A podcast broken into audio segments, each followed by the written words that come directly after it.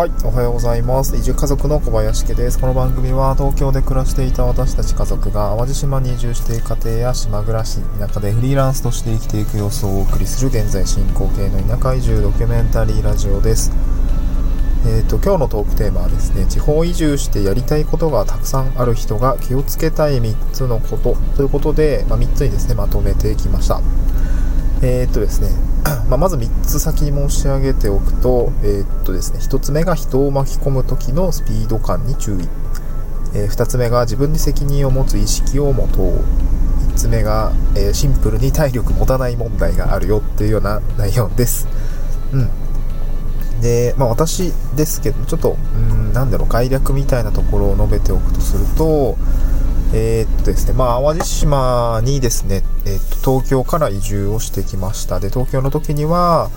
えー、っと、新卒入社した会社ですね、7年ぐらいシステム会社さんに、え勤めておりまして、家族でこちらに移住をしてきたというような状況でございます。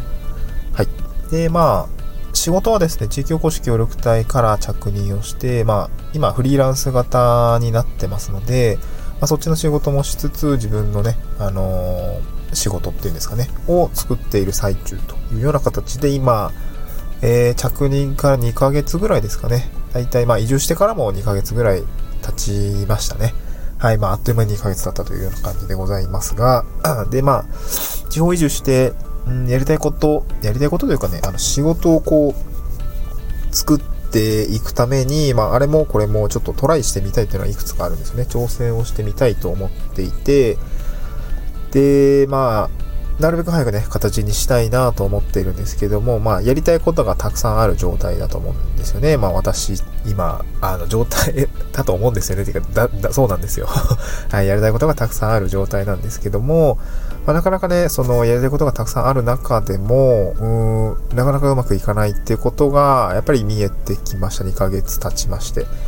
で、何と、まあ、これからあの私が困ったことと、まあ、あと気をつけなきゃいけないなと思ったことをですね、まあ、3つお話をしておきたいと思います。で、1つ目なんですけども、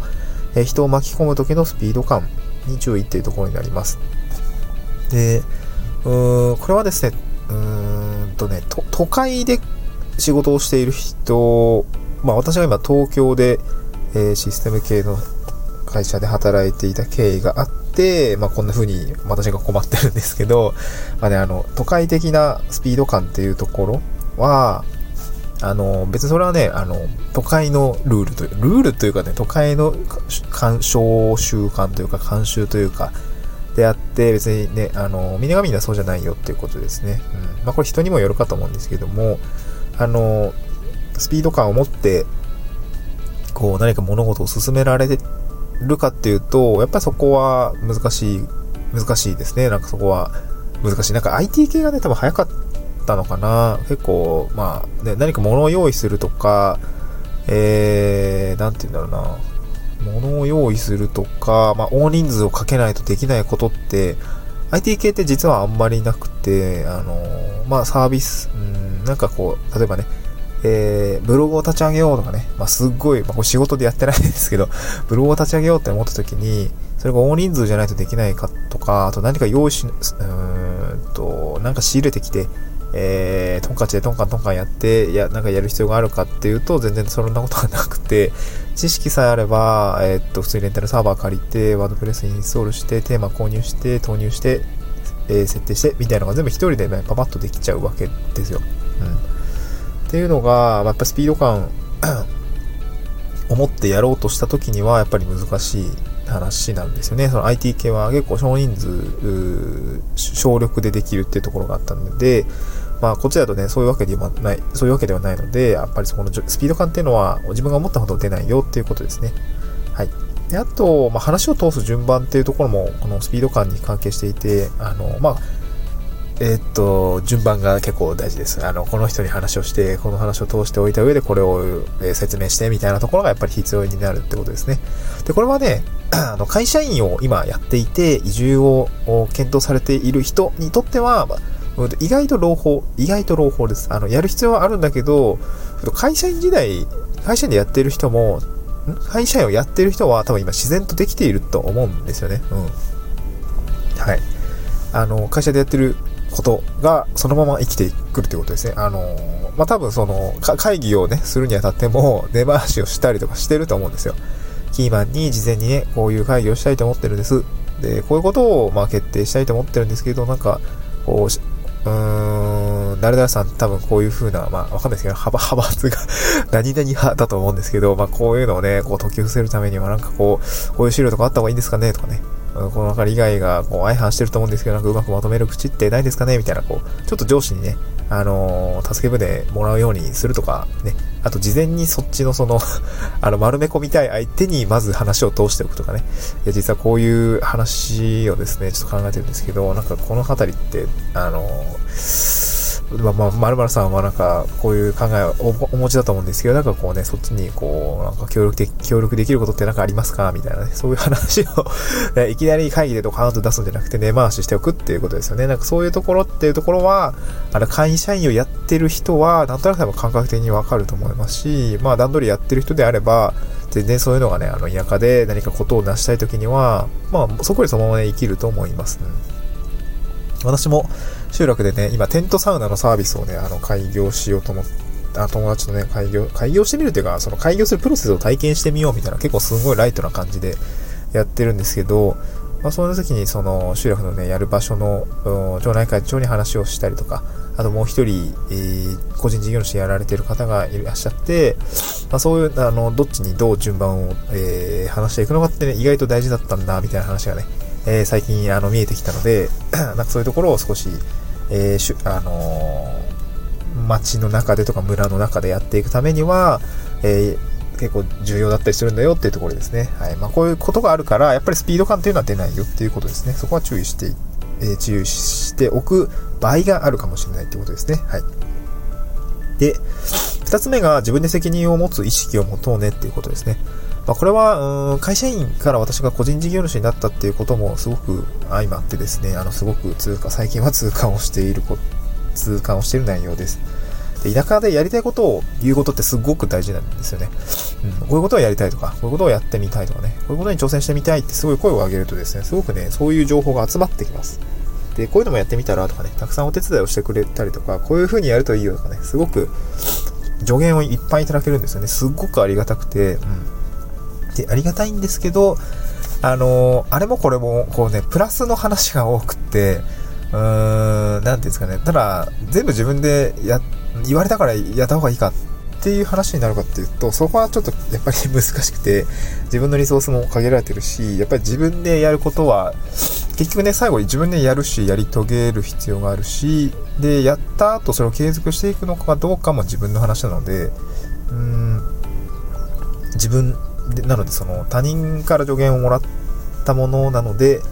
やってみたけどそれ他人にねこう責任が転嫁できるかっていうとそんなことはなくて、まあ、選択をしたのは自分だしえっと、まあ、他人はね自分の人生責任取ってくれないですから自分でしっかり考えてやる必要があるよっていう当事者意識みたいのを、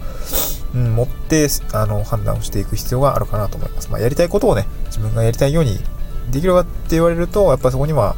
一人じゃできないこともあるし、協力を得ないとできないこともたくさんあるので、ただ協力を得る過程でですね、ちょっと話がね、プラスプラスになってきて、こうなんかこう、ちょっと若干ね、やりづらくなる時もあるんですけども、そこでね、あの、判断2部、あの、大豆さんがこう言ってるからとか、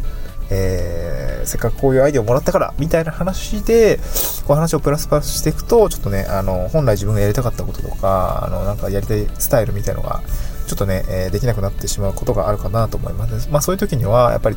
うんと自分の、まあ他人はね、自分の人生、え、責任取ってくれないよって話を、まあ私はすごくね、最近、まあいい言葉として思い出して、えー、自分の、自分でしっかり判断をしていくっていうことをしています。そうしないといけない場面が来るよっていうことですね、注意としては。はいで、最後ですね、これまあ、ほんとシンプルな問題なんですけど、シンプルに本当に体力持たない問題があります。あの、やりたいことがたくさんああるんですけど、シンプルに体力は持たないです。えっとですね、あの、田舎は、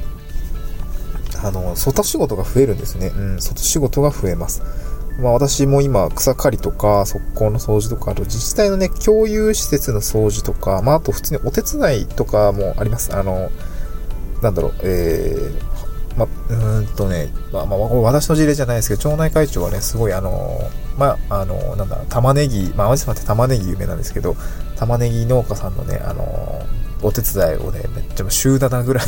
一時週7で行っててめちゃくちゃしんどいわって言ってね、65歳の玉ねぎずっとやってるみたいですごいなと思いながらね、で、めちゃくちゃもう真っ黒に焼けて汗かいてやってる感じで、いや、もう今日は帰ってビール飲んで寝るわ、みたいな感じでね、あの、会った時はそういうの5時ぐらい、6時ぐらいだったかな、うん、あって、めちゃくちゃ疲弊してました。私もね、あの、最近その草刈りとか、そこの掃除とかやりつつ、まあ、あの、本当に直近はですね、あの、フォークリフト、まあ、これね、仕事じゃないんだけどね、フォークリフトの技能講習もまさに、まあ、今日今朝撮ってるんですけど、昨日一日外でね、やってるだけでもめちゃくちゃそ、一日太陽を浴びてるだけでも、めちゃくちゃしんどくて、っていうのも、私が前職 IT 企業でずっとデスクワークしていて、もう空調も整って太陽も浴びないオフィスワーカーを7年やってたんですけど、多分これのギャップが効いてるなと思っていて、めちゃくちゃね、体力、まあ、元からね、あの、ずっと室内でスポーツ、バスケットしてたんで、本当に太陽に触れることって全然なかったんですよね。まあこれ野球部とかサッカー部とかはね、全然体勢があると思う。あの、やってたって方は体勢あるかなと思うので、あんま心配しなくてもいいんじゃないかなと思うんですけど、えっ、ー、と、室内競技やって、室内競技とかでね、あの、やってたりとかして、あと、まあ、普通に部活してません。家でいましたとかね。で、あと、前職がオフィスワーカーでした、みたいな。まあ、営業さんとか結構外出るじゃないですか。なんかそういうところで、若干のその、些細なことかもしれないですけど、太陽を浴びてない 生活をしていた私はですね、かなりね、大量浴びるとね、すごい体力を消耗して、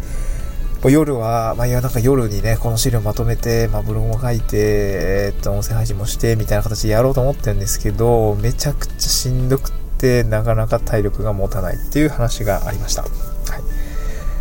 そんな感じですね。もうシンプルに体力が必要ですよって田舎暮らしですね、はしながらやる、あの、暮らしていくっていうのは、えー、シンプルに体力がいるよっていうことなので、まあ、焦らずね、こう無理をしないで、まあ、体が資本ですから、あの、無理をしすぎて体を壊さないように、こう、進められるように準備をしておくとか、